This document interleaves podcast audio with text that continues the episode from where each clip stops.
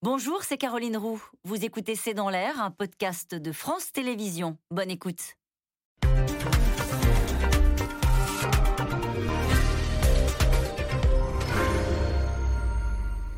Bonsoir à toutes et à tous. Des défections, des sondages qui baissent, des doutes, des tiraillements dans son propre camp et le silence assourdissant de Nicolas Sarkozy, Valérie Pécresse a passé une semaine difficile. Alors la candidate LR pourrait bien jouer son va-tout demain avec son grand meeting du Zénith qui, espère-t-on chez les Républicains, devrait révéler et donner le coup d'envoi de celle que le journal Le Monde surnomme cet après-midi Madame Parfaite.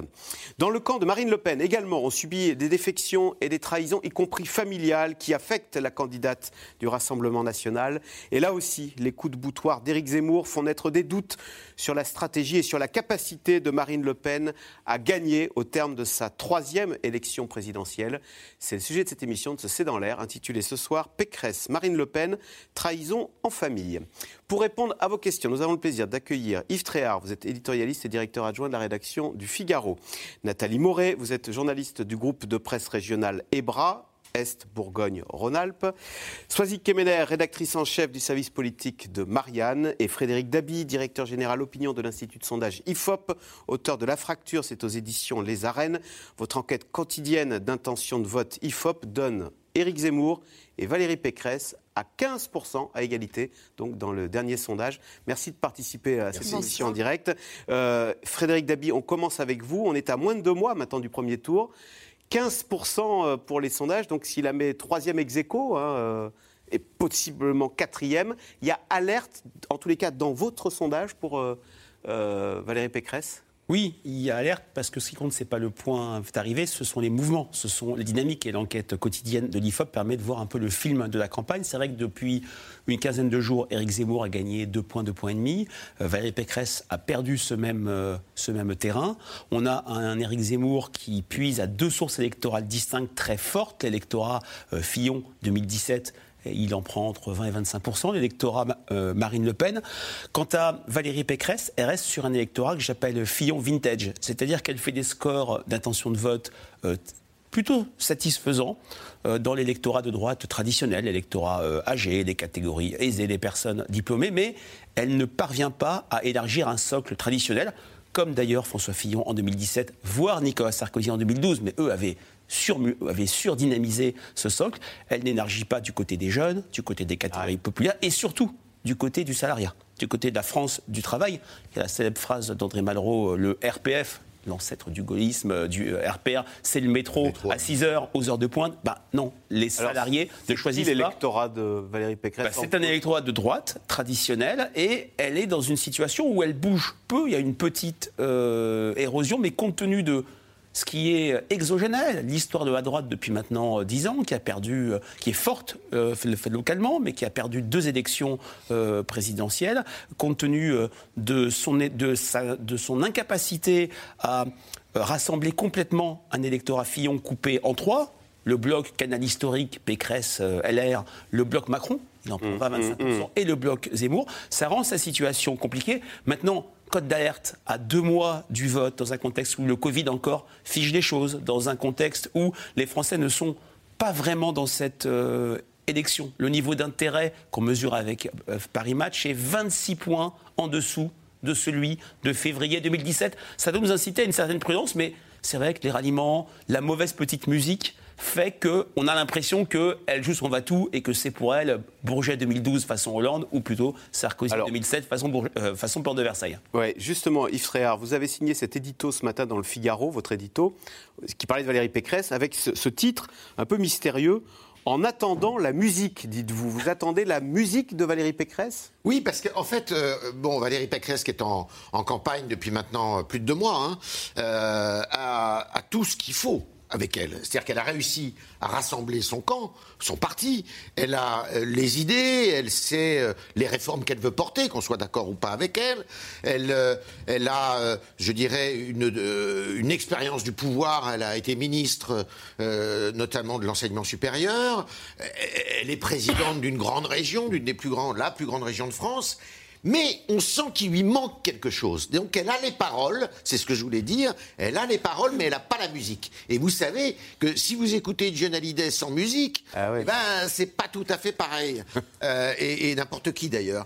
Et donc ce qui lui manque, c'est cette espèce de, de, de, de- enfin cette mise en musique, euh, cette chose, ce, ce supplément, euh, j'allais dire c'est un cliché, mais ce supplément d'âme, cette, cette- il lui manque quelque chose. Il lui manque quelque chose qu'avait réussi à trouver Nicolas Sarkozy, qu'a réussi à trouver en 2017 euh, euh, Emmanuel Macron, qu'avait réussi, et c'était pas évident en 2012, François Hollande, euh, dont on se disait, vous savez, on, on se moquait de lui, on dit... Monsieur 3%, on l'appelait au début. 3%, euh, et ben finalement, il a gagné. Alors, il a gagné beaucoup par anti-sarkozisme. Mais, et elle, elle a une difficulté supplémentaire, c'est qu'elle est coincée compte tenu de ce que vient de dire euh, Frédéric à l'instant, elle est coincée entre un bloc nationaliste qui est très fort et qui euh, lui mange la laine sur le dos quand même. Hein, il faut pas, il faut pas le cacher. Et puis un bloc, euh, alors j'allais dire orléaniste, libéral, ce qui est beaucoup moins vrai maintenant avec le Covid. L'État est quand même très présent, qui est celui du président de la République sortant, qui a attiré vers lui, séduit une partie de cet électorat de droite allez, pour faire vite, entrepreneuriale, et, elle a du mal, elle a, cet électorat hi- historique de personnes âgées, de personnes installées, mais il faut qu'elle élargisse considérablement, et là, elle peine. Elle peine. Alors qu'il ne faut pas oublier quand même que quand elle est arrivée il y a deux mois, je le disais, elle était à 10% dans les sondages. Elle est aujourd'hui, allez, on va dire entre 15 et 17 en fonction des instituts, mais il lui faut Eh oui. il lui faut le, le- le petit coup, si vous Pour euh, voulez, gagner sa place, son ticket au second au tour. second tour, qui, qui va peut-être arriver après le meeting de demain. Alors justement, Nathalie Moret, demain, meeting euh, au Zénith de Valérie Pécresse. Est-ce qu'elle va, ce ticket-là pour le second tour, en gros, est-ce qu'il se joue demain, là, d'ici 24 heures, on sera fixé sur euh, la suite de Valérie Pécresse Alors, on ne peut pas dire qu'on va être fixé demain parce qu'il reste quasiment deux mois de campagne, mais elle joue gros. Elle joue vraiment très gros. Et là où je vois qu'elle joue gros, c'est qu'à la fois son camp, ses très proches disent oui, elle joue gros, et ceux qui sont sont dans son camp mais qui commencent à douter disent oui, on attend quand même un petit peu de voir. Pourquoi? Pourquoi elle joue gros? Parce que finalement, je suis convaincue que les Français ne savent pas très bien qui elle est. Euh, on sait politiquement qu'elle est coincée entre Macron et l'extrême droite, ça d'accord. On sait qu'elle est patronne de l'Île-de-France, d'accord. Mais qu'est-ce qu'elle veut? Qu'est-ce qu'elle veut vraiment? Quelle présidente elle serait? Quelle, a la- quelle est sa vision de la France? C'est tout ça qu'elle va devoir dire demain. C'est tout ça qu'elle va devoir le faire. Alors avec son propre style. hein, euh, Valérie Pécresse, c'est pas du tout quelqu'un qui est euh, euh, comme Nicolas Sarkozy, très tactile, euh, très proche des gens. Elle est effectivement quelqu'un de. C'est une bonne élève, comme disait ma consoeur du Monde. C'est Madame. Madame Parfaite. Madame Parfaite, elle est très techno, elle est, elle est brillante élève, il n'y a rien qui dépasse. Et en même temps, si tout ça, il va falloir qu'elle dise que ça, ça peut être justement une qualité pour arriver à l'Élysée. C'est ça son boulot de demain. Et c'est pas simple du tout parce que elle arrive dans une semaine où elle a euh, subi des revers quand même importants. Elle, il y a eu des, on en reparlera tout à l'heure, mais des, fuites dans son camp qui pèsent. Et c'est effectivement un moment important parce que il se peut qu'il y ait- qu'il y ait des gens qui hésitent dans son camp et demain elle devra rassurer et l'opinion et son camp. Alors justement, euh, c'est vrai que des fuites euh, Sozy Kemener, il y a eu le départ cette semaine qui a beaucoup marqué d'Éric Woerth, qui a eu cette phrase terrible, on va la voir, cette phrase. Il a justifié son départ en disant « Je veux parler à la France de mes enfants, pas à la France de mon enfance ». Oui, alors c'est d'une redoutable efficacité, effectivement, et je pense que même c'est la, la phrase qui l'a fait le plus mal de toute la semaine. Pourquoi? Parce qu'il faut qu'elle se démarque euh, par rapport à Emmanuel Macron. Or, Emmanuel Macron incarne toujours, aux yeux d'une partie de l'électorat de la droite modérée, la modernité, l'avenir, euh, l'émancipation. Il a toujours l'optimisme, enfin, il défend toujours ces qualités-là. Or, en face, on a une Valérie Pécresse qui s'appuie beaucoup sur les équipes de Fillon, 2017, qui parle beaucoup de Jacques Chirac, donc 2002, 95 et même 88. Euh, on a aussi une Valérie Pécresse qui ne semble pas avoir tenu compte de ce qui s'est passé en cinq ans. C'est-à-dire que quand on regarde son programme, on y voit assez peu la trace de la crise du Covid, assez peu la trace de la crise des Gilets jaunes. Finalement, on a l'impression que c'est un programme qui aurait pu être celui de 2017. Il y a assez peu de changements par rapport à ce qu'a annoncé François Fillon. Donc, elle essaie effectivement d'être une candidate sérieuse. Elle espère porter ça en disant je suis la candidate du fer, regardez ce que j'ai fait en Ile-de-France, j'ai pas fait énormément de bruit, mais c'était efficace, les gens ne s'en s'en plaignent pas. D'ailleurs, j'avais gagné dans une région de gauche, ça n'avait pas été évident. Je tiens, je, mène d'âpres combats. Et patatras, euh, une mesure qui était annoncée à la fin de cet été, c'est-à-dire euh, l'augmentation des salaires de 10% euh, pour les pour ceux qui gagnent 2,2 fois le SMIC. Donc ça concernait 12 millions de Français. Elle voulait répartir ça entre le financement entre l'État deux tiers, les entreprises un tiers. Sauf que le patronat a, secoué, les, secoué les, puces, j'allais dire, a secoué les choses assez vigoureusement. A été obligée de revenir sur sa proposition pour que tout soit financé par l'État. C'est pas très bon signe parce que c'était vraiment ce qu'elle voulait défendre, c'est-à-dire le sérieux, la rigueur et puis surtout cette idée qu'elle ne veut pas, comme Emmanuel Macron, cramer la caisse. Or là, sur une mesure emblématique qui devait être celle qui répondait justement à ce que vous disiez, Frédéric, tout à l'heure, c'est la France du salariat, bah là, euh, elle a quand même trébuché. D'autant qu'Éric Woerth incarnait ce sérieux budgétaire. et Éric Woerth, il est parti chez Emmanuel Macron. Euh, donc, c'est euh, une semaine à oublier pour Valérie Pécresse. Hein. pas moins de trois personnalités, on l'a dit, ont claqué la porte des Républicains pour rejoindre Emmanuel Macron. Trois proches de Nicolas Sarkozy, l'ancien président de la République, qui laisse d'ailleurs planer le doute sur le nom de la candidate ou du candidat qu'il soutiendra. Sujet de Juliette Vallon et Erwan Ilion.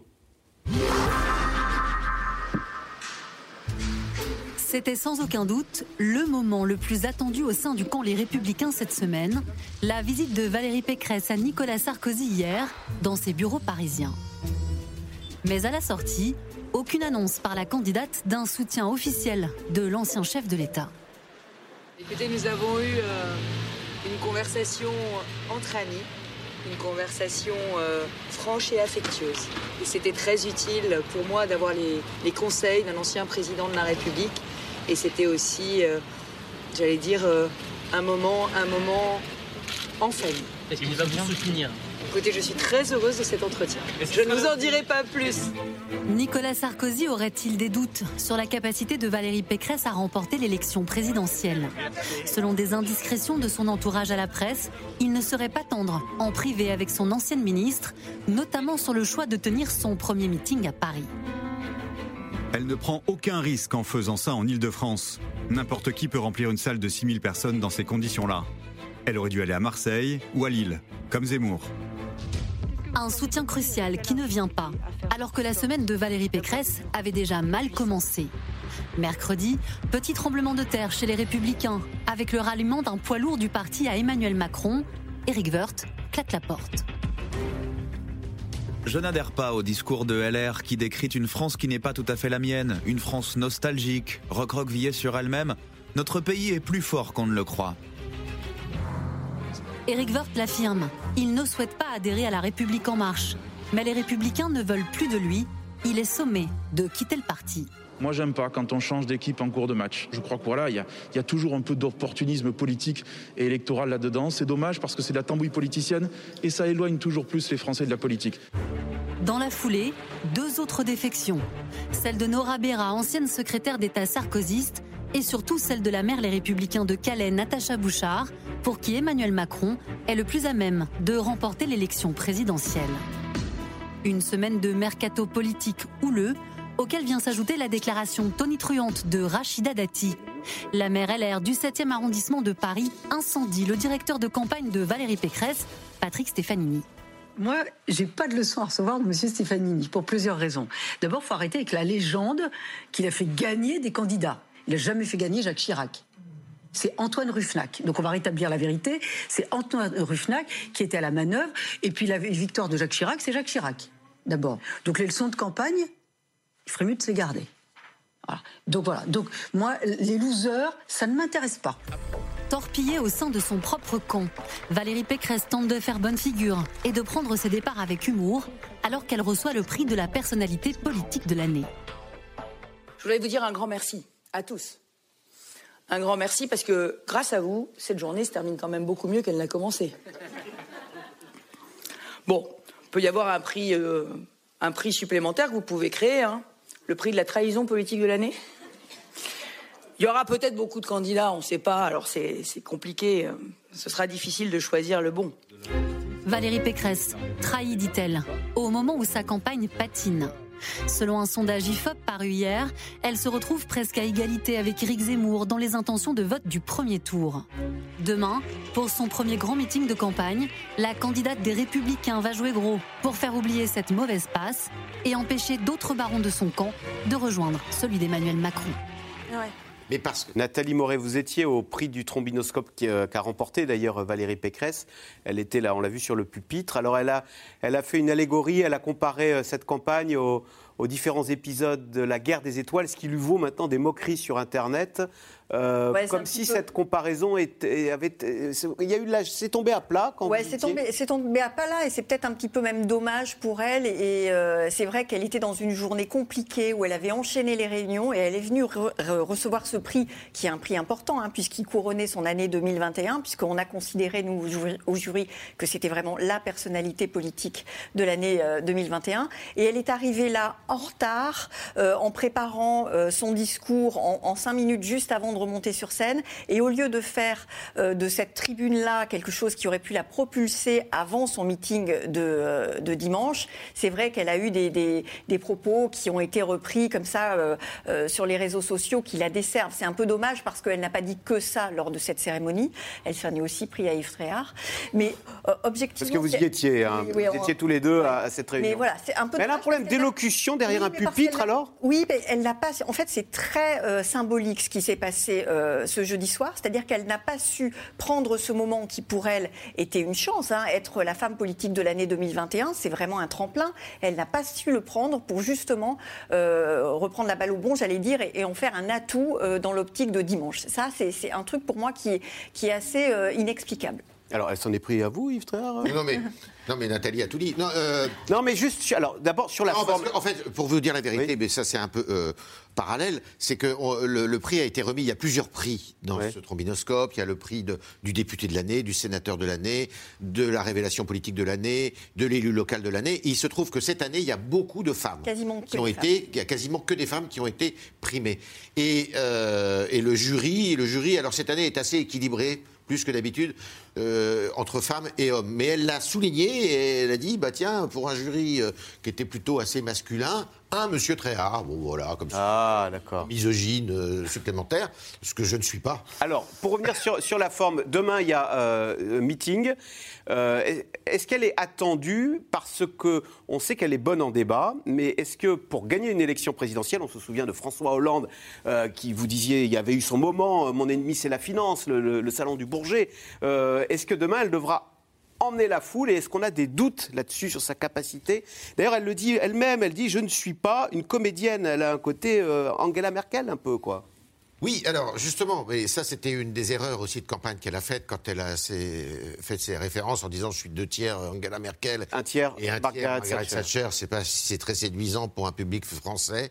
Euh, J'en suis pas sûr. cela mis à part, faut faire très attention, vous savez, euh, avec ce meeting de demain, parce que euh, je trouve que d'ailleurs son camp met trop la pression et accorde trop d'importance à cela, parce que si jamais eh bien, euh, ça, ça la fait pas, comme on dit, c'est-à-dire que si elle n'est pas très bonne, eh ben, ça va être terrible, parce que médiatiquement, donc euh, la campagne, comme disait Nathalie, ça dure encore deux mois, donc il y a encore des événements qui peuvent se passer.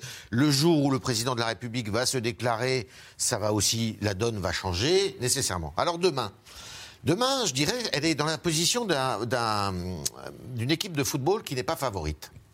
Et quand vous n'êtes pas favori, eh ben vous donnez tout et vous pouvez gagner. C'est ce qui se passe en Coupe de France, souvent quand il y a des petits clubs, vous savez, qui battent des gros clubs. Eh ben, si ça se trouve, ça sera le cas.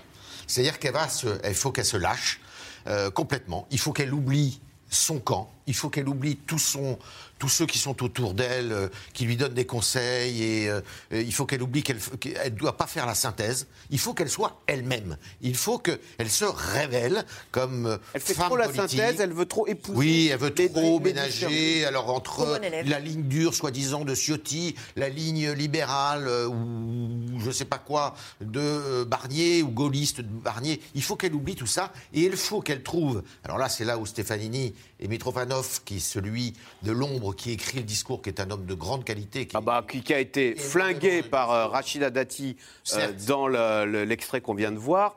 Non, non, pas. Stefanini, euh, Mitrovanov. Ah, d'accord. Celui, la plume, qui écrit le discours. Que vous parliez de Patrick Stéphanie. qui est, qui est réputé pour être un, un homme de formule, justement, un, un littéraire de haut, haut- de haut vol.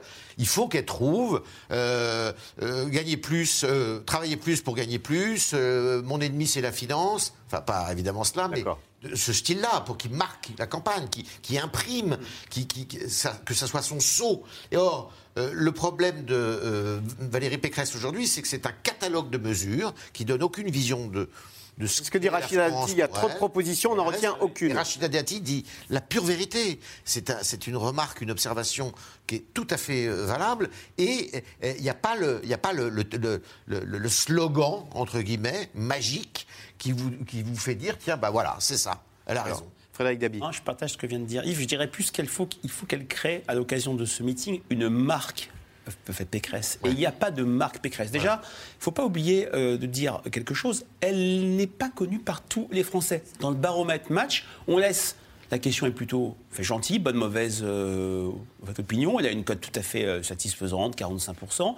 Mais il y a 10-12% de Français qui disent je ne la connais pas suffisamment. Elle n'est pas dans la situation de François Fillon en 2017, bien sûr de Nicolas Sarkozy en 2007 et 2012, archi connu. Et d'ailleurs, c'est parce qu'il y a un contexte où la droite est quand même challenger. C'est la première élection présidentielle où la droite n'est pas automatiquement perçue comme devant aller euh, au euh, second tour au soir du, du, euh, 10 avril. Cette marque faite Pécresse, c'est aussi l'occasion bah, d'être un petit peu seul. Qu'est-ce que c'est que la campagne de Valérie Pécresse depuis sa victoire à la primaire? Des belles photos avec tous euh, ses adversaires malheureux du Congrès, c'est la photo chez les centristes, du nouveau centre, la photo avec euh, l'UDI, la euh, visite chez euh, Nicolas Sarkozy, euh, Antoine Pinet, comme à, euh, quand à une époque, tout le monde allait à Saint-Chamond, si je ne me trompe pas, pour aller voir euh, Antoine Pinet. Ce n'est pas ça une élection enfin, présidentielle. C'est une bataille de crédibilité, c'est une vision, ce ne sont pas que des mesures, c'est une incarnation. Rencontre entre un homme ou Oui. une femme et le peuple, Et comme oui, on connaît cette fameuse phrase je, je vois aussi la France Voilà. au fond des yeux. Euh, on va en parler peut-être tout à l'heure, mais Marine Le Pen est parler. complètement passée sur l'incarnation. Alors. Donc je, je pense qu'elle joue extrêmement gros de ce point de vue-là pour créer, pour enraciner cette marque Pécresse et pour pouvoir enfin, dépasser cette fameuse quadrature du cercle, ligne Ciotti versus ligne euh, libérale, elle a un axe. Le changement, l'alternative, mais c'est difficile dans un contexte où l'adversaire qu'elle doit puncher n'est pas là. Et donc pour l'instant, elle boxe dans le vide. C'est ça qui est aussi très spécifique à cette campagne présidentielle. Sois-y Kemener. Alors après, il y a. Est-ce qu'il faut parler de convocation? L'affaire Sarkozy, euh, hier, elle est allée à 11h30 voir Nicolas Sarkozy, dont on dit qu'il a des mots assez durs sur Valérie Pécresse. Est-ce que d'ailleurs, dans l'attaque qu'on vient d'entendre de Rachida Dati contre l'équipe de Valérie Pécresse, elle a quand même traité son directeur de campagne de loser. Elle a dit que Valérie Pécresse, il y avait trop de propositions, du coup, on n'en retenait aucune. Est-ce qu'il faut y voir l'ombre d'ailleurs de Nicolas Sarkozy derrière cette attaque En tous les cas, Rachida Dati s'est sentie euh, légitime pour aller à la radio à 8h30 euh, flinguer un petit peu l'équipe de, de Valérie Pécresse. Alors, je pense que c'est pas c'est pas dit, mais c'est compris. C'est-à-dire qu'on a un Nicolas Sarkozy qui ne soutient pas Valérie Pécresse, qui a remporté euh, le congrès LR euh, du parti qu'il a lui-même créé, enfin recréé sur les sur les fondations de l'UMP. Et il ne l'a toujours pas soutenu. Donc effectivement, ceux qui sont proches de Nicolas Sarkozy, même s'ils n'en ont pas eu la consigne, se sentent tout à fait libres de dire exactement ce qu'ils pensent de cette campagne qui est en train de se faire. Après, le- les débauchages, on a pu se demander aussi s'il n'y avait pas une organisation rue de Miroménil, Eric Woerth, euh, proche de Nicolas Sarkozy, Natacha Bouchard, euh, maire de Calais, mais également proche de Nicolas Sarkozy, Nora Berra, euh, très proche de Nicolas Sarkozy. Donc on s'est posé la question, mais on est plutôt sur une C'est organisation. la question de savoir s'il n'y avait pas, euh, S'il y avait- y avait- pas Sarkozy derrière tout ça? Alors, ça a été soulevé, et en même temps, après enquête, on s'aperçoit que c'est plutôt du côté de l'Élysée que c'est très bien organisé, qu'il y a la volonté de feuilletonner et de, de montrer justement avant le meeting du Zénith. On voit bien hein, depuis le début le petit jeu des macronistes qui jouent sur le calendrier pour essayer d'écraser à chaque fois euh, le, le- le moment Pécresse. Donc là, effectivement, il y a un petit jeu euh, pour qu'elle arrive affaiblie, même si elle l'était déjà un peu parce que sa campagne ne prenait pas vraiment, avant le meeting de, de dimanche. Ça, c'est la première chose. Ensuite, euh, pour, ce qui est de, pour ce qui est de Na- Nicolas Sarkozy lui-même, il n'y a jamais cru au congrès LR. C'est-à-dire qu'il faut se rappeler que si on revient en mai-juin dernier, la discussion c'était à quel moment Nicolas Sarkozy commence à négocier avec Emmanuel Macron une coalition, parce que Emmanuel Macron, va... c'est ce qu'on disait, hein, il y a, Ah ouais. euh, parce qu'Emmanuel Macron euh, aura pas de quoi faire une majorité, il aura besoin des LR absolument. Nicolas Sarkozy va négocier, il sera le chef de la négociation, puisque de toute façon, la présidentielle ne donnera rien pour les LR. Et finalement, à force de travail, d'organisation, etc., même si ça a été très compliqué, ils ont fini par accoucher de ce congrès LR. On attendait Xavier Bertrand au début comme candidat de, de LR. Finalement, c'est Valérie Pécresse. Et donc, ce qu'il faut comprendre, c'est que les LR ont vécu leur parenthèse enchantée là, au mois de décembre et au mois de janvier. C'est-à-dire que c'était un peu inespéré ce qui leur arrivait. On avait Valérie Pécresse qui était en couverture de tous les journaux, euh, qui, qui semblait une nouvelle figure dans le paysage politique, parce que ça a été dit tout à l'heure, elle est finalement assez peu connue des Français. Donc, il y a eu un moment où ils ont repris espoir. Et finalement, là, on se retrouve comme euh, au printemps dernier. c'est que c'est très dur pour LR de, C'est très dur. Et, et de Nicolas, revenir au charbon et- en France. et Nicolas Sarkozy, moi, il y a eu un petit jeu qui est très bien raconté d'ailleurs dans le livre Chérie, j'ai rétréci la droite, qui a été écrit par nos confrères de- du Parisien et du Point, Nathalie Chuc et Olivier Beaumont. Il a eu un petit jeu avec euh, Emmanuel Macron, mais il n'est pas vraiment en position de force aujourd'hui, Nicolas Sarkozy. Il faut se rappeler qu'il est empêtré dans des affaires judiciaires. Il faut se rappeler qu'il a perdu la primaire. Il a perdu en 2012, il a perdu la primaire de 2016. Donc, il a l'importance qu'il s'accorde et qu'on veut bien lui accorder aussi dans le jeu politique. Donc là, on voit bien que Valérie Pécresse, elle s'est mise dans une situation où elle était obligée d'y aller parce qu'il y a déjà une érosion de ses troupes, donc il fallait pas que les autres s'en aillent. Mais en même temps, elle ne pouvait pas attendre grand-chose de ce rendez-vous avec Nicolas Sarkozy euh, hier midi. Yves Tréhard, euh, euh, Nicolas Sarkozy, au fond de lui-même, il a envie que Valérie Pécresse l'emporte, cette présidentielle, ou plutôt Emmanuel Macron? Non, j'en suis pas persuadé. Je pense qu'il a une grande, une grande fascination pour Emmanuel Macron. Vous savez, il ne faut pas oublier qu'il il a dit au début du quinquennat, c'est moi en mieux. C'est quand même, euh, fallait quand même le faire pour le dire. Euh, et Comme il ça, dit- il reste le dernier président de droite Il a dit. Alors, oui, enfin, sauf que Emmanuel Macron n'est pas loin de la droite quand même. hein. C'est une droite plus giscardienne, mais c'est. Non, mais je crois que le problème de la droite française, de cette droite-là qu'on va appeler gaulo-chiracienne pour faire vite, euh, le problème, c'est qu'elle vit trop dans le rétroviseur et elle vit trop sur le passé. Il faut cette droite-là, tant qu'elle ne se sera pas affranchie de euh, Chirac, de Sarkozy, de Fillon, elle n'avancera pas. Elle, Alors, elle restera encalminée. Il faut impérativement, et ça, euh, Valérie Pécresse a cette chance d'être pas nationalement trop connue, justement pour couper le cordon ombilical. Et je vais même vous dire une chose, sa visite chez euh, euh, Nicolas Sarkozy euh, hier, je pense que c'était plutôt négatif que positif. Il faut mieux qu'elle coupe avec tout le monde, évidemment. Na- Nathalie Moret, c'est vrai qu'elle est sortie du bureau de Nicolas Sarkozy en disant c'était très utile pour moi d'avoir des conseils d'un ancien président. Je suis absolument d'accord avec Yves. Je- C'était un exercice obligé pour elle, mais c'était finalement assez dévastateur, puisque elle, encore une fois, elle endosse euh, le rôle de l'élève qui va écouter ce que lui dit le professeur. Or, aujourd'hui, la chef de la droite, il faut que ce soit elle. Les autres, c'est fini. Et, et- et c'est là où c'est quand même très très difficile, parce qu'autour d'elle, il y a tout un tas de gens qui ne sont pas au pouvoir depuis plus de dix ans, qui ont une envie de l'être, mais, mais comme j'ai rarement vu. Et cette envie de l'être-là, ça peut s'incarner en la suivant, mais ça peut aussi s'incarner en, all- en allant suivre euh, Emmanuel Macron. Donc, c'est Ah vrai oui. que pour elle, elle est sur des, des- des sables mouvants, parce qu'effectivement, ces gens-là, ils veulent gouverner. Toute cette nouvelle génération de gens qui ont entre 35 et 50 ans, qui n'ont jamais été ministres, et qui sont euh, euh, brillants, qui sont intelligents, qui ont toutes les compétences pour être au pouvoir, ces gens-là, ils veuleux gouverner. Et c'est pour ça que pour elle, c'est compliqué. Sur les attaques contre Valérie Pécresse, Alain Minck a ces mots Je sens un dernier zeste de misogynie. Alors, Moi, je ne suis pas persuadée que, que- honnêtement, je, enfin, c'est peut-être parce que je suis une femme que je dis ça, mais bon, moi, je ne crois pas qu'il y ait de la misogynie. Je crois surtout qu'il y a de la peur.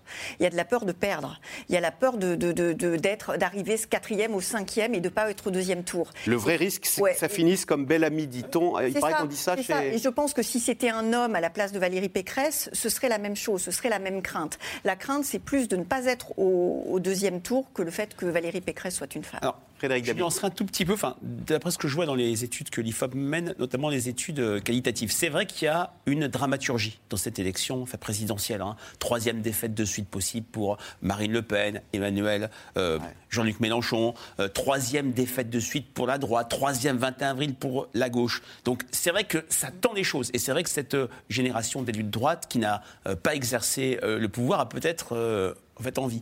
Mais il y a quand même un fond alors de misogynie, de machisme, je ne sais pas, mais il y a quand même l'idée avec certaines, certaines images euh, en fait, euh, qu'on a vues, une Valérie Pécresse qui laisse d'abord parler Gérard Larcher lors d'un, lors, euh, d'un point presse, une Valérie, une Valérie Pécresse qui dit euh, je suis là pour recevoir des conseils. L'idée qu'elle peut être entravée, pas complètement Sous tutelle autonome. Sous tutelle, disons les choses. Il y avait ces critiques aussi, rappelez-le vous, pour, et pour Ségolène Royal dans les années euh, 2006, lorsqu'elle est, lorsqu'elle a eu euh, ce mouvement euh, incroyable après les élections régionales de 2004, quand elle est devenue euh, la Zapatera, quand elle était irrésistible dans les enquêtes d'opinion, on disait ah elle est peut-être téléguidée par François Hollande, finalement elle n'ira pas euh, au bout. Il y a cette crainte euh, qui fait qu'elle doit absolument, si je puis dire, lâcher les chevaux lors du meeting de demain et d'autres prises de parole pour euh, enraciner sa marque, sa crédibilité. Et c'est vrai qu'elle a quand même euh, un atout, ce qu'elle a fait à l'échelle régionale. Alors, je ne crois pas complètement au, euh, théorème euh, Borloo pour une élection présidentielle. hein. ce que j'ai fait pour Valenciennes, je fait pour la France. Mais il y a quand même, dans le peuple de droite, un doute sur la crédibilité. Est-ce que la droite, qui n'a pas tenu ses promesses en 2007, qui n'a pas fait le travail sur le Karcher, sur la question du travailler plus pour gagner plus, est-ce qu'elle va le faire? Et elle a quand même, elle le fait un peu quand elle se fait appeler la dame du fer. Est-ce que la droite va pouvoir tenir et être une alternative crédible? Elle a un atout euh, à jouer, mais elle, seule, dans un dialogue avec les Français. Soisy Kemener, demain, euh, c'est un, un meeting au Zénith, à Paris, chez elle, hein, puisqu'elle est présidente de la région Île-de-France. Euh, le Monde, donc, dans ce, ce- ce papier qui s'intitule De l'ennui d'être Madame Parfaite, décrit une image, je cite Le Monde, un corseté de conformisme bourgeois. Est-ce qu'il n'eût pas fallu aller, je sais pas, se cogner à Marseille ou dans les Hauts-de-France euh, pour euh, casser un peu, aller au contact du peuple? Non, mais c'est vrai que c'est le reproche qu'ils aient déjà fait, souvenez-vous, à François Fillon. hein. François Fillon avec, qui avait gagné grâce au CSP. Qui, qui, qui sont les gens qui sont déplacés pour aller à la primaire euh, de 2016 C'était les CSP, de droite. Et donc, la question, effectivement, pour Valérie Pécresse, c'est de réussir à élargir aux classes populaires. On voit bien que dans son électorat, pour l'instant, elle ne parle pas du tout à cette France-là. Et effectivement, on voit bien que la difficulté, en fait, on a l'impression qu'elle est vraiment dans l'idée de conserver ce qu'elle a déjà. Et on voit pas bien la marge de progression électorale. Et donc, c'est vrai qu'en étant au zénith, avec les mêmes barons, alors ils vont passer, c'est la grande nouveauté, c'est qu'ils vont pas s'exprimer justement pour qu'on n'ait pas ces phénomènes-là sur la salle, mais il y aura des visios, ou bien alors ils s'exprimeront depuis le public. La mise en scène a été prévue pour qu'elle soit seule sur scène, pour justement qu'elle apparaisse en majesté et vraiment candidate à la présidentielle, libre de ses mouvements. Donc, mais quand il faut commencer à réfléchir euh, à ce genre de choses, c'est qu'il peut y avoir un problème. Euh, il y avait, une, il y avait, euh, il y avait un, ancien ministre qui, qui m'a dit hier, le problème de Valérie Pécresse, en fait, c'est qu'elle est en train de faire une coalition. Sauf qu'elle n'est pas au pouvoir. Petit côté euh, Merkel Ah. à l'envers. Et donc, c'est un peu compliqué d'être en coalition pour essayer d'être en conquête du pouvoir. Et effectivement, le fait d'essayer tout le temps de ménager la chèvre et le chou, si je résume un peu, un peu facilement, mais Éric Ciotti et Jean-Christophe Lagarde à l'UDI, euh, la difficulté, c'est qu'effectivement, elle laisse de côté euh, tous les segments dans lesquels elle pourrait progresser. Et effectivement, on ne l'entend pas du tout euh, sur la droite populaire, où, Éric, où Éric Zemmour progresse un petit peu et où, et où Marine Le Pen est solidement campée. Alors justement, à l'extrême droite aussi, hein, les derniers jours ont été marqués par une série de défections. Le Rassemblement national a, vu plusieurs cadres du parti rejoindre le camp d'Éric Zemmour. Dernier départ hier, le sénateur des Bouches-du-Rhône Stéphane Ravier, qui pourrait bien annoncer son ralliement aux polémistes dès ce week-end. Sujet de Léa Dermidjian, Marion Devauchel et Théo Manval. C'est la dernière défection en date pour Marine Le Pen, avant-hier, à Marseille. Ça fait du bien. Le sénateur Stéphane Ravier convoque ses troupes et claque la porte avec fracas. Sa candidate lui demandait d'exclure du groupe RN une conseillère municipale qui a parrainé Éric Zemmour. Stéphane Ravier refuse et prend donc ses distances. Monsieur Alizio, il n'est jamais là. C'est le choix de Marine Le Pen. Donc j'en tirerai les conclusions prochainement, ce soir. Ce que je peux vous dire, c'est que je me retire de toutes les instances, de toutes les instances parisiennes. Une annonce dans un climat tendu où certains militants des deux tendances en viennent parfois aux mains. Stéphane Ravier n'a pas encore rejoint le camp d'Éric Zemmour, mais son coup d'éclat replonge Marine Le Pen dans le feuilleton qui plombe sa campagne. Gilbert Collard et Jérôme Rivière, deux figures du RN, ont déjà rallié le candidat de reconquête, quand d'autres hésitent encore, comme Marion Maréchal ou Nicolas Bay. poussant la candidate à hausser le ton il y a deux semaines. De manière générale, ceux qui veulent partir partent. Mais ils partent maintenant. Des dissensions que Marine Le Pen pensait laisser derrière elle en lançant sa campagne samedi dernier à Reims. Un premier grand meeting devant 3000 militants, pas inquiets de ses départs. Moi, j'appelle pas ça ralliement chez Éric Zemmour. Moi, j'appelle ça des gens qui savent plus où aller et qui savent plus où donner de la tête. Comme ici, ils peuvent pas récupérer des couvertures, ils vont chez Zemmour. Parce que Zemmour, il est tout nouveau, il leur promet mon émerveil. La salle est pleine. Image maîtrisée d'une candidate qui n'aurait pas perdu sa base, encore moins le fond de son discours, que certains lui reprochent d'avoir édulcoré. Il y a un lien évident entre l'explosion de l'insécurité et ces vagues d'immigration que nous subissons. Par vagues continues, cette immigration hors contrôle transforme nos rues, nos quartiers, nos villes en zone de non-France.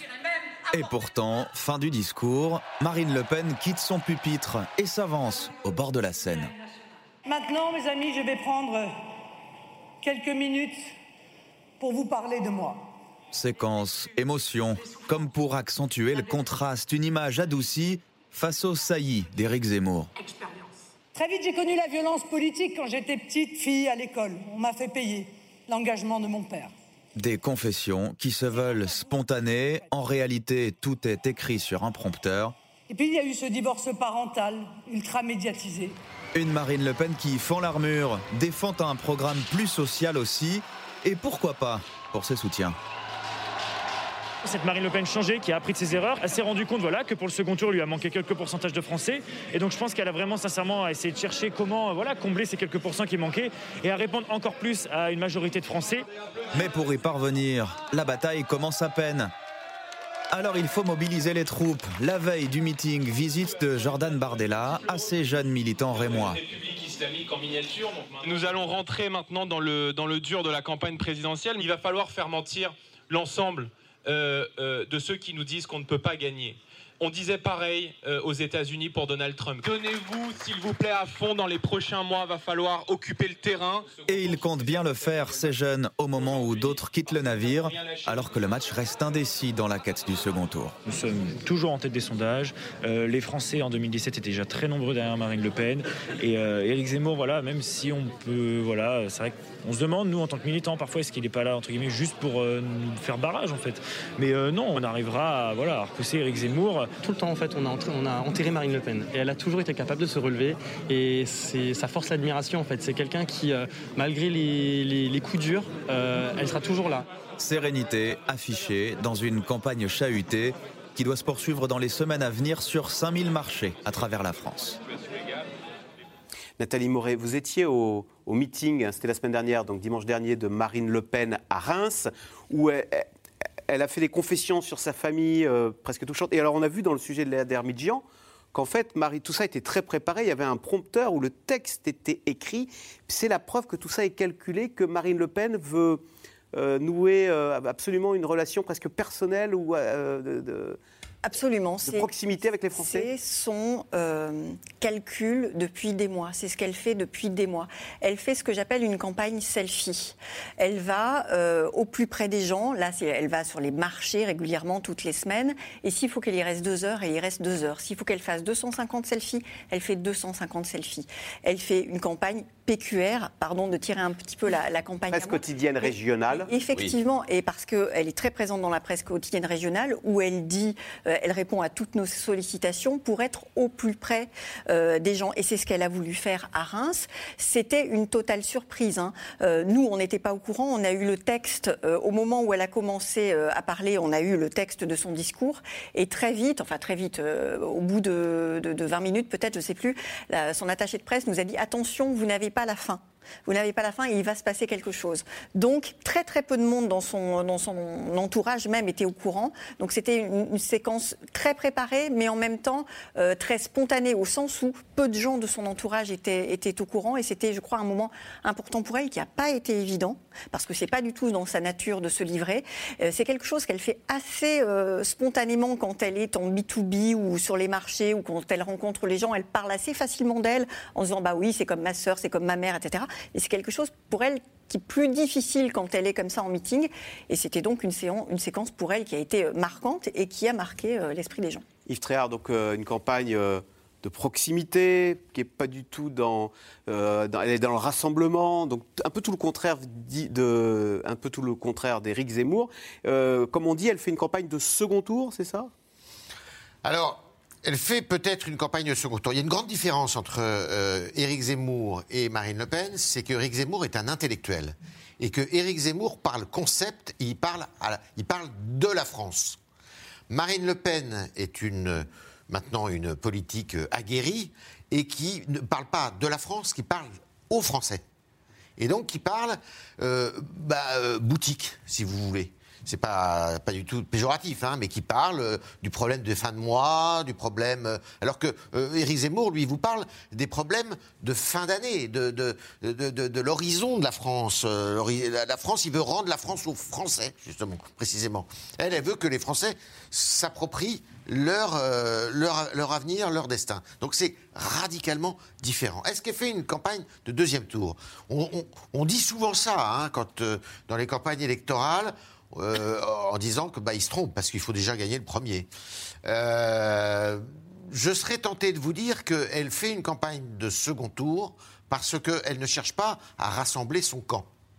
Elle cherche justement à eh dépasser son camp.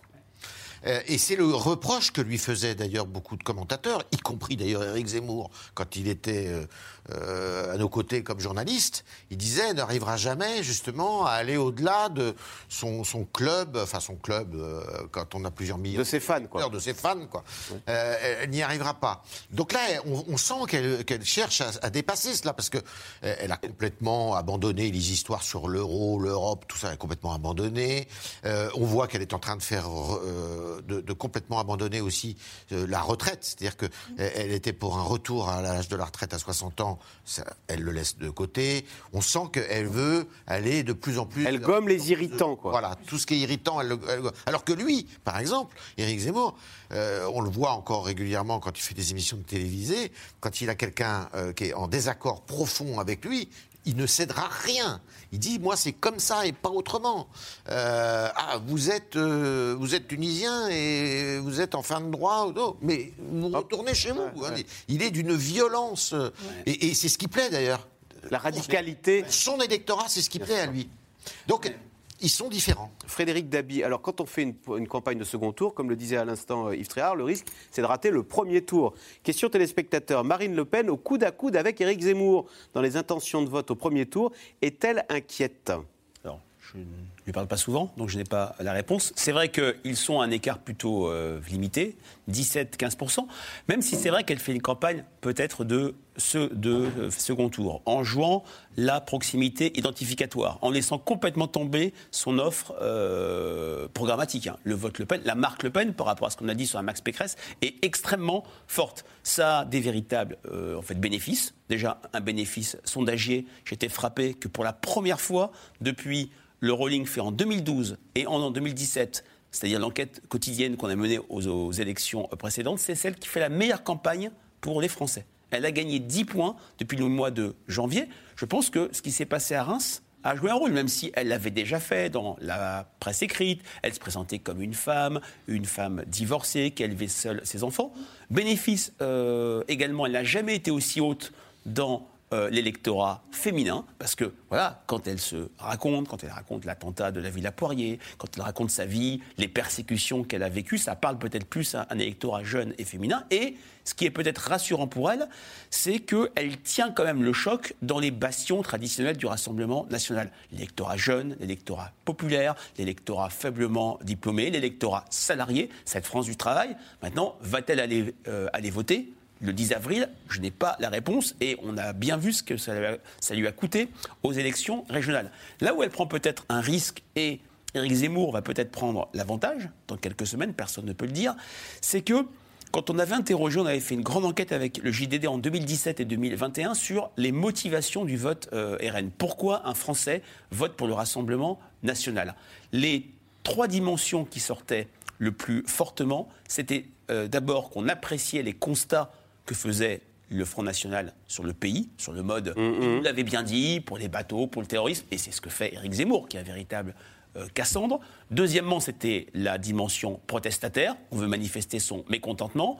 Troisièmement, c'était les solutions que le RN apporte au pays sur les questions migratoires et les questions sécuritaires elle ne coche plus aucune de ces trois cases. Le mistigris du mécontentement, du, de l'extrémisme, c'est euh, Éric Zemmour. Les solutions les plus radicales, c'est Éric Zemmour. Elle passe, j'irais, sur la, la façade image. Sur la façade, Marine Le Pen, vous euh, me connaissez, elle a gommé les aspérités les plus repoussoires de son projet. Alors, ça paye relativement pour le moment, parce que même si elle est à un niveau faible, à la même époque, dans le rolling de 2017, elle était à 26%.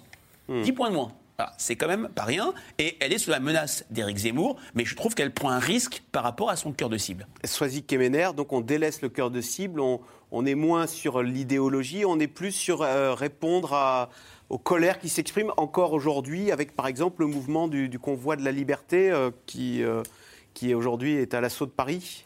Oui, mais alors, du coup, ça donne l'impression qu'elle est prête à sauter sur chaque mouvement, à s'intéresser. Mais, où est la, colonne vertébrale? Et d'ailleurs, c'est euh, la, critique euh, que lui fait Marion Maréchal hein, dans Le Parisien la semaine dernière, euh, quand elle explique qu'elle ne soutiendra pas Marine Le Pen. Elle ne dit pas à Marion Maréchal qu'elle soutiendra Éric Zemmour, mais elle dit qu'elle ne soutiendra pas Marine Le Pen. Et elle l'accuse de changer tout le temps d'avis. Et c'est vrai que quand on commence à faire la liste, il va commencer tout à l'heure des reniements et des changements de Marine Le Pen. Je pense qu'il y a un moment où ils vont être mis à jour dans la campagne présidentielle. On le disait tout à l'heure, il reste deux mois. Il va y avoir sans doute pas un débat de premier tour, mais en tout cas, il va y avoir de plus en plus d'émissions où les candidats vont se succéder, etc. Enfin, il va y avoir un débat, même s'il n'a pas lieu physiquement, qui s'organise. Et on voit que depuis, quand, on compte, euh, c'est fini sur la sortie de l'euro, euh, la sortie de Schengen, enfin la fin de Schengen, elle veut plus le retour du service militaire, elle veut plus la fin de la binationalité, euh, elle change donc sur la retraite à 60 ans. La liste commence à être très longue. Il n'y a pas d'ADN, ça, pas de colonne vertébrale donc, dans. Donc il y a une chose qui tient Marine Le Pen, c'est le pouvoir d'achat en cette rentrée. Et en fait, la question, c'est est-ce qu'elle n'est pas en train de surfer de manière opportune mais courte euh, sur une vraie inquiétude des Français euh, qui s'inquiètent de l'augmentation du prix de l'énergie, qui s'inquiètent quand ils voient le prix des denrées alimentaires euh, de première nécessité augmenter dans les supermarchés. Donc elle a un discours à leur destination, mais est-ce qu'il y a plus que ça? Est-ce que finalement ça tient toute la campagne? Donc ça c'est la question. Parce qu'on voit bien ça s'est installé comme première préoccupation des Français, mais euh, si jamais il y a un conflit, euh, un réel conflit, ça va plus loin en Ukraine et en Russie. Beaucoup, de choses peuvent, beaucoup de choses peuvent changer dans la campagne. Et puis euh, Emmanuel Macron va essayer aussi d'imposer ses propres thèmes, on le sait, dès qu'il sera en campagne. Et donc il faudra revoir toute cette cartographie. Et je pense qu'elle a quand même une certaine fragilité politique mise en scène en plus par Marion Maréchal. Voilà, vous avez cette formule, hein, c'est la candidate du sujet du moment. Voilà, hein exactement. le sujet du moment. Alors qu'à gauche, les rumeurs de ralliement entre Christiane Taubira et Yannick Jadot ont euh, couru toute la semaine, Jean-Luc Mélenchon, lui, ne veut toujours pas entendre parler d'union. Il faut dire que le candidat de la France Insoumise est le seul à dépasser le cap des 10% dans les sondages, sujet de Mélanie Nunes et Mathias Garnier qui ont suivi Jean-Luc Mélenchon en campagne à Strasbourg. Bonjour, Mélenchon à Strasbourg ce soir pour parler d'Europe. Bonjour, Mélenchon à Strasbourg. Opération mobilisation sur un marché strasbourgeois. Au milieu des étals de ce quartier populaire, des militants de la France insoumise, venus convaincre que Jean-Luc Mélenchon est l'homme dont ils ont besoin. Macron, lui, il n'a rien fait pendant 5 ans, ici. Voilà, bah ouais, voilà. Il, il a rien fait. Et en plus de ça, je ne sais pas si vous touchez les APL, mais en tout cas, euh, lui, vous, vous touchez rien du tout. c'est ça le problème aussi à un discours qui trouve de l'écho auprès de ses familles. Moi, j'aimerais bien qu'il aide beaucoup les gens qui, sont, qui ont besoin d'aide, en fait, euh, surtout les gens pauvres. Parce que franchement, euh, je, moi, je sais que mon mari travaille seul et que moi, je ne peux pas travailler parce que j'ai des enfants en bas âge. Donc euh, voilà, et après, les moyens, c'est limite, quoi. Surtout quand on, a des ados après à la maison, c'est vraiment limite, limite. Pour les enfants, on défend une, un revenu d'autonomie qui est au seuil de pauvreté à 1063 euros. Donc euh, ça permettrait aussi de leur garantir une indépendance financière dès qu'ils euh, sortent du cocon familial. À 74 ans, Christian en est à sa troisième campagne. Pour lui, son candidat est toujours la seule offre crédible à gauche. Il a un programme, il sait de quoi il parle. Il, il a- une vraie assise, quoi. C'est c'est pas comme, euh, je sais pas, on va dire euh, Madame Hidalgo, mais j'ai rien contre elle, hein. mais elle, elle sait plus de quoi elle parle, elle sait plus où elle habite, quoi. Voilà, c'est ça la grande différence. Selon les derniers sondages, Jean-Luc Mélenchon dépasserait désormais les 10% d'intention de vote au premier tour. Loin devant Yannick Jadot, Fabien Roussel, Christiane Taubira ou encore Anne Hidalgo. Une dynamique qui se vérifie aussi sur le terrain. Il est 20h. Le meeting de Jean-Luc Mélenchon va débuter. Vous êtes les bienvenus. Et je vous laisse, voilà, ça s'appelle Action Populaire. Ah, mais je crois qu'on ne peut pas se permettre 5 ans de macronisme euh, ou de encore plus à droite euh, de plus. Le candidat ce soir-là ne remplit pas une, mais deux salles et même un hall qu'il vient saluer. Avant de débuter son discours sur scène. Pour gagner, fédéré derrière lui, il compte sur l'actualité et la montée des colères. Pour certains d'entre vous, euh, venir ici ce soir, ça a représenté une dépense. Le carburant est à son sommet, comme vous le savez tous, et c'est la démonstration, je trouve, la plus simple et la plus complète de la folie de l'économie de marché. Il n'y a rien, absolument rien, dans la vie des Françaises, des Français à cette étape, qui ferait et qui justifierait l'explosion des prix qui vient de se produire. Améliorer le pouvoir d'achat, augmenter les salaires, des thèmes de campagne qu'il défend face au patron du MEDEF. Le partage de la richesse produite, c'est un thème immédiat. Nous sommes en situation d'urgence sociale. Vous devez comprendre, monsieur de Bézieux, que la masse des Français sont choqués de voir, par exemple, une banque euh, distribuer 26 ou 27 fois plus en dividendes qu'elle n'a distribué pour la progression des salaires. Si je suis élu, l'année 2022, vous devrez organiser les conférences obligatoires annuelles avec un objectif de progression des salaires. Pas seulement le SMIC, tous les autres salaires. Un candidat qui fait toujours cavalier seul et qui espère atteindre le deuxième tour pour rassembler la gauche. Frédéric Dabi, on le disait, 10,5 dans les sondages. On est à deux mois quand même du premier tour maintenant. Euh, Est-ce qu'il serait temps que Jean-Luc Mélenchon prenne son ascension? En tout cas, euh, il y a 5 ans, quasiment jour pour jour, dans le rolling du 11 février, il était à 11%. Et c'est vrai que les Mélenchon... Et à l'époque, il y avait encore une... Et il a terminé, non, parce qu'il y a 5 ans, il a Euh, À 19,6. Euh, Benoît Hamon était à 14%. Il n'a fait que baisser, notamment après les débats euh, d'avant le premier tour, le débat sur, je crois, TF1 euh, à la mi-mars. C'est vrai que beaucoup de mélenchonistes ont bien ce scénario en tête. Et quand ils voient les autres candidats de gauche entre 2 et 5%, ils rêvent de voir enclencher une sorte de vote utile en fin de campagne, quand le peuple de gauche a complètement conscience qu'un troisième 21 avril est un risque absolument euh, énorme. Certains, même ceux qui n'aiment pas Jean-Luc Mélenchon, ils parlent très bien de ceux qui ne l'aiment pas, euh, en fait, en disant j'ai un programme, c'est pour mettre fin à 5 ans de macronisme, qui vont dire, en étant trivial, veuillez m'en excuser, foutu pour foutu, allons sur Jean-Luc Mélenchon. C'est ce qui s'était passé en 2017.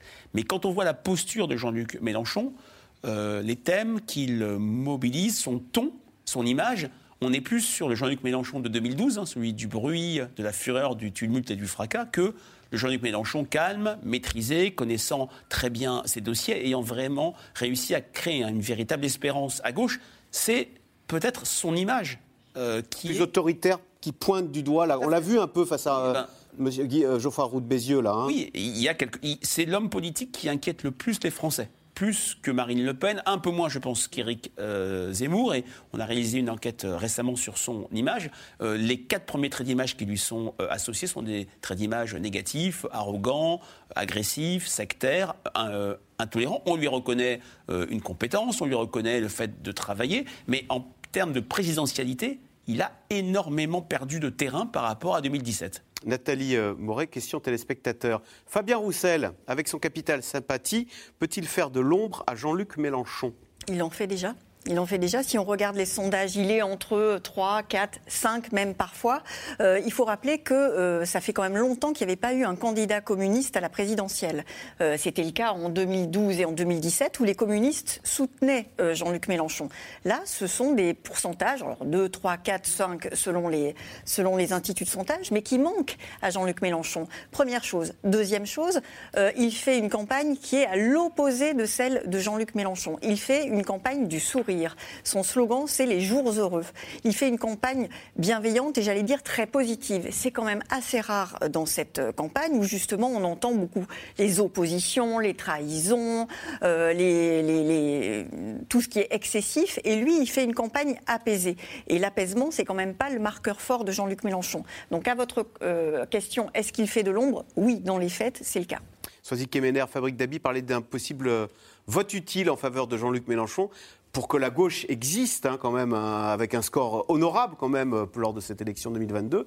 Et c'est vrai que, est-ce que Jean-Luc Mélenchon ne bénéficie pas de la faiblesse de ses concurrents à gauche ou même de Yannick Jadot qui pourtant on se disait, avec le, thème de l'écologie, bah voilà un thème du 21e siècle, comme dirait Eric Woerth, qui parle à mes enfants. Quoi. Alors, il, profite effectivement de leur faiblesse parce qu'il est, le plus fort des faibles aujourd'hui. On voit bien qu'il il est possible qu'il soit, en, soit en tête, mais de la gauche, euh, au premier tour de l'élection. Mais après, qu'est-ce qu'il fait de ce score? On sait bien que c'est une impasse, dans la mesure où on voit bien que toutes les tentatives d'alliance, on en a parlé pendant des mois et des mois, les discussions, on a pensé à toutes les combinaisons. Au début, il espérait que les communistes, effectivement, qu'il n'y aurait pas de candidature chez Fabien Roussel. Euh, mais qu'est-ce qu'est-ce qu'il fait faire de ses voix ensuite? Peut-être qu'il aura un groupe, euh, et encore, c'est pas sûr, à l'Assemblée, mais c'est la fin d'une histoire, Jean-Luc Mélenchon. Jean-Luc Mélenchon, c'est sa troisième candidature à la présidentielle. On voit bien la succession va s'ouvrir, et ça va être douloureux d'ailleurs à la France Insoumise. Sur cette partie-là, en tout cas de l'échiquier politique, ça va être très dur de trouver une suite. On savait, il avait un, il avait un successeur qui est décédé, François de la Pierre. Euh, là, il y a une difficulté sur la suite. Donc déjà, il y a la, question de la pérennité de la suite du, vote Mélenchon. Après, euh, il n'a pas ce, dont il pouvait bénéficier en 2017. Vous le disiez tout à l'heure, Frédéric, c'est-à-dire que les voix de Benoît Hamon se tournent peu à peu, les intentions de vote sont peu à peu dégonflées pour une partie se reporter vers Jean-Luc Mélenchon. Là, la faiblesse des autres fait le bloc aussi d'une certaine manière. Et puis, il faut aussi penser à tous les électeurs de gauche, notamment euh, ceux qui auraient pu voter écolo et qui finalement regardent Emmanuel Macron et se disent, pour ceux qui ne sont pas radicaux, euh, pourquoi c'est ce qu'on voit dans les, dans, dans les enquêtes en tout cas, pourquoi ne pas voter Emmanuel Macron, même si on n'est pas d'accord sur un certain nombre de choses, le nucléaire, pas de cette façon-là, euh, euh, il n'y a pas eu suffisamment de, de preuves euh, d'amour en direction des, des électeurs écolos pendant tout le quinquennat, n'empêche qu'il ne faut pas oublier, ça on, on l'entend très souvent sur le terrain, c'est quelque chose qui nous frappe toujours, mais c'est on aime bien voter pour celui qui va gagner. Et donc il faut, il faut réussir à prouver qu'on est en capacité de. Et c'est vrai que Yannick Jadot devrait aujourd'hui être le roi de cette présidentielle. D'ailleurs, chez Emmanuel Macron, on avait identifié très tôt. C'est le mystère. Ça, Le comment problème- vous l'expliquez les difficultés de Yannick Jadot, qui parle quand même de l'affaire du, du siècle, le climat? Je pense qu'il fait déjà il fait campagne en binôme.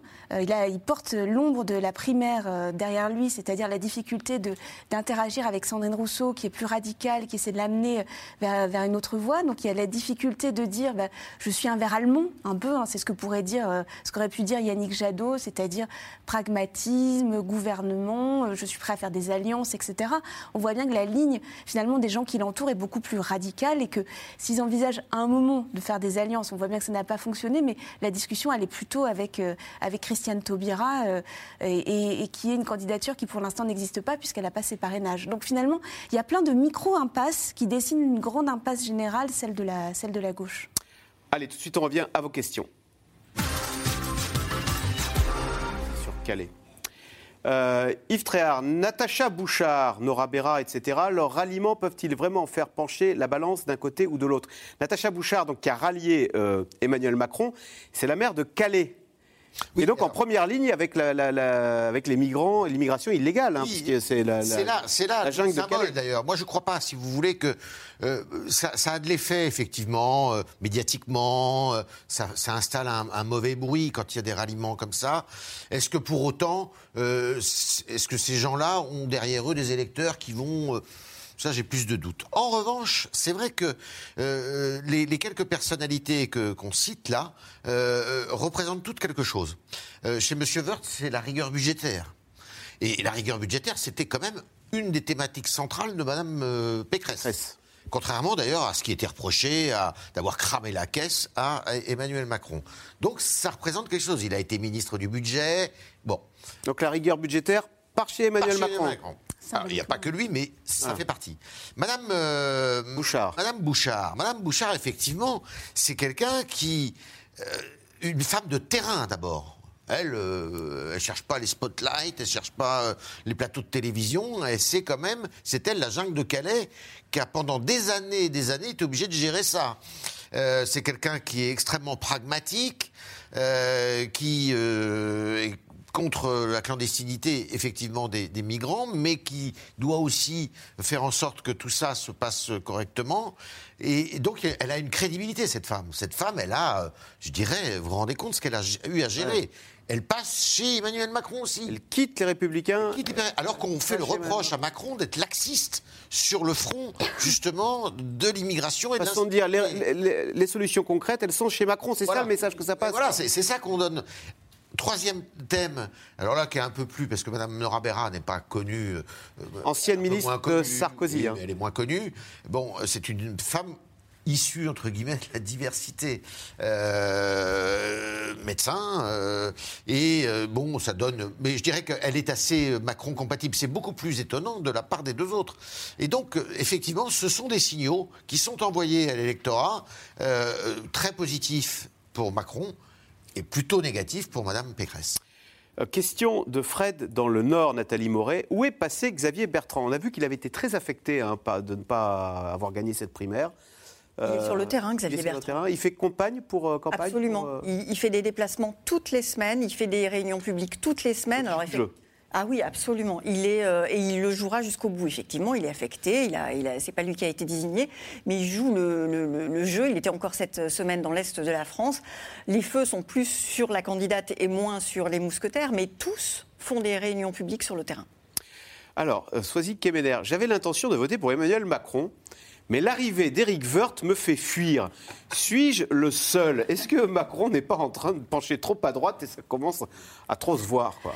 Alors, euh, vous vous souvenez, c'était exactement la même chose, euh, mais de l'autre côté, c'est-à-dire en, en 2017, où il avait beaucoup de ralliements de gauche. Euh, à peu près à cette époque-là, on avait un Manuel Valls, enfin un peu plus tôt, un Manuel Valls qui, avait, qui était deuxième à la primaire de la gauche et qui avait appelé à, voter à voter, à voter pour Emmanuel Macron.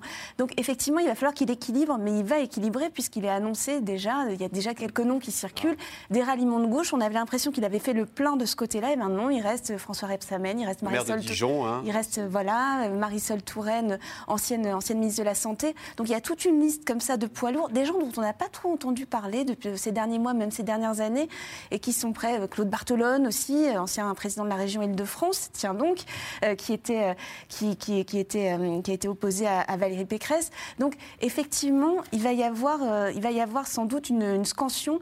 C'est très étonnant parce que ce qui est en train de se passer, d'habitude on parle de trahison. Euh, on entend dans la bouche des LR, Gérald Darmanin est parti, c'est un traître, etc. Mais là, regardez leurs L'argument, c'est l'argument de la sincérité. Éric Woerth dit, bah, regardez, j'ai fait ce qui, j'étais, euh, j'étais président de la commission, je suis président de la commission des finances à l'Assemblée nationale.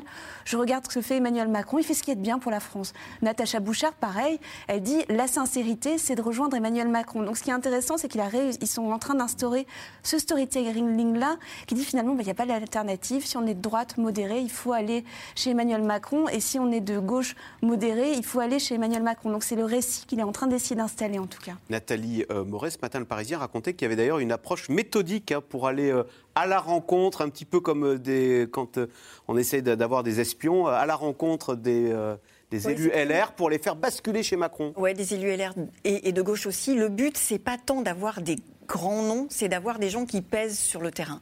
Euh, Il y a un nom dont vous n'avez pas parlé tout à l'heure, c'est Catherine Vautrin, qui est présidente du, du- du Grand Reims, Du la Grand Reims, métropole de. Reims. C'est quelqu'un qui, localement, a énormément d'emprise. On parle, alors, euh, elle donnait quelques noms euh, soisiques de, de, de noms de gauche. Dans les noms de droite, il y a aussi, par exemple, un nom qui circule comme le maire de Saint-Étienne, Gabriel Perdriau.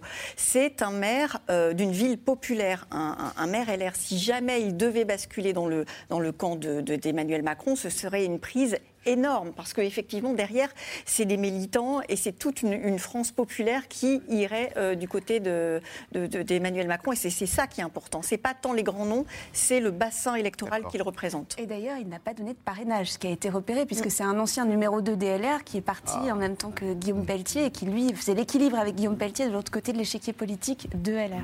Je pense que en fait, les ralliements euh, n'emportent pas beaucoup de comportements en fait, électoraux. Euh, en 95, tout l'UDF, euh, trois quarts du RPR étaient chez Édouard Balladur. On sait comment ça s'est fait terminer. Mais ça permet à Emmanuel Macron et à la majorité présidentielle d'enraciner ce récit du gauche et droite, ni gauche ni droite, compensé complètement, euh, effiloché tout au long euh, du quinquennat. Merci le quoi qu'il en coûte, merci ces électeurs de gauche euh, en, euh, je dirais, orphelins de l'offre politique électorale actuelle à gauche, qui sont toujours et fortement chez Emmanuel Macron. Et pour lui, c'est vrai, ça lui permet de montrer qu'il n'a pas vraiment changé par rapport au souffle de 2017 et par rapport au dépassement des clivages gauche-droite. Alors, euh, qui parmi les ténors du Parti Socialiste mouille sa chemise, mouille sa chemise pour soutenir Anne Hidalgo N'est-ce pas la pire des trahisons? Il y avait une autre question tout à l'heure sur euh, François Hollande. Tiens, est-ce qu'il se- soutient Hidalgo Bon, bah, il n'y en a pas beaucoup qui mouillent la, la chemise. Il y, a, il y a la présidente de la région euh, Occitanie. euh, Carole Delga. Pardon Carole Delga. Carole Delga, qui elle est très présente depuis le début. hein. Elle est, euh, elle est pas l'espoir de la gauche, c'est pas elle d'ailleurs, non? Si, Après elle représente 2022. l'espoir de la Elle a gauche. été la mieux élue, hein. Eh, Pardon Elle a été la mieux élue. Elle a été la mieux élue de toutes les régions de France d'ailleurs. hein. Mais c'est quelqu'un qui représente euh, l'espoir de la gauche. Elle a cette faculté, comme euh, Éric Roussel au parti, comme Fabien Fabien. Roussel au Parti communiste. C'est un, et c'est très important en politique. Nathalie l'a souligné. Elle sourit. Ce qui n'est pas vraiment le cas des, des autres qui sont plutôt euh, assez euh, tristes. Et deuxièmement, elle a des accents, alors elle a l'accent d'Occitanie, mais des accents de sincérité dans, dans ce qu'elle dit. Vous voyez, elle, elle vit ce qu'elle pense, ce qu'elle dit. Et c'est pareil pour euh, Roussel. Et effectivement, elle peut. De toute manière, le Parti socialiste, c'est très simple. hein. Euh, la gauche euh, française, dans son ensemble, une fois que ce scrutin sera passé, et on peut imaginer qu'ils ne seront évidemment pas au second tour, ni les uns ni les autres, à gauche, ça va être une, révolution clo- euh, totale. Il y en a beaucoup qui vont disparaître, là, et donc d'autres émissions à la clé. Merci beaucoup d'avoir participé à ce C'est dans l'air qui touche à sa fin. Demain soir, justement, C'est dans l'air spécial présidentiel. Vous pouvez déjà poser vos questions puisque Caroline Roux recevra à 20h55 sur France 5 Marine Le Pen et Fabien Roussel dont on a parlé. Euh, bien sûr, d'ici là, vous restez sur France 5 puisqu'à suivre, c'est euh, l'hebdo avec Ali Badou. Ali, qu'y a-t-il au programme ce soir de l'émission? Salut Axel, au programme de Célébdo, on a les politiques qu'on mérite, c'est le titre d'un essai passionnant que publie la politologue Chloé Morin. On en parlera avec elle et avec le journaliste de BFM Benjamin Duhamel. Et puis la guerre d'Ukraine aura-t-elle lieu? Vous savez que la crise a un tournant aujourd'hui. On ira dans les coulisses des négociations avec l'un de nos grands ambassadeurs, Gérard Haro. Et puis on parlera d'amour juste avant la Saint-Valentin. Il était une fois l'amour, l'amour à la française. À tout de suite. L'amour à la française, c'est tout de suite. C'est France 5, Ali Badou. Vous restez euh, sur France 5. À lundi, bonne soirée.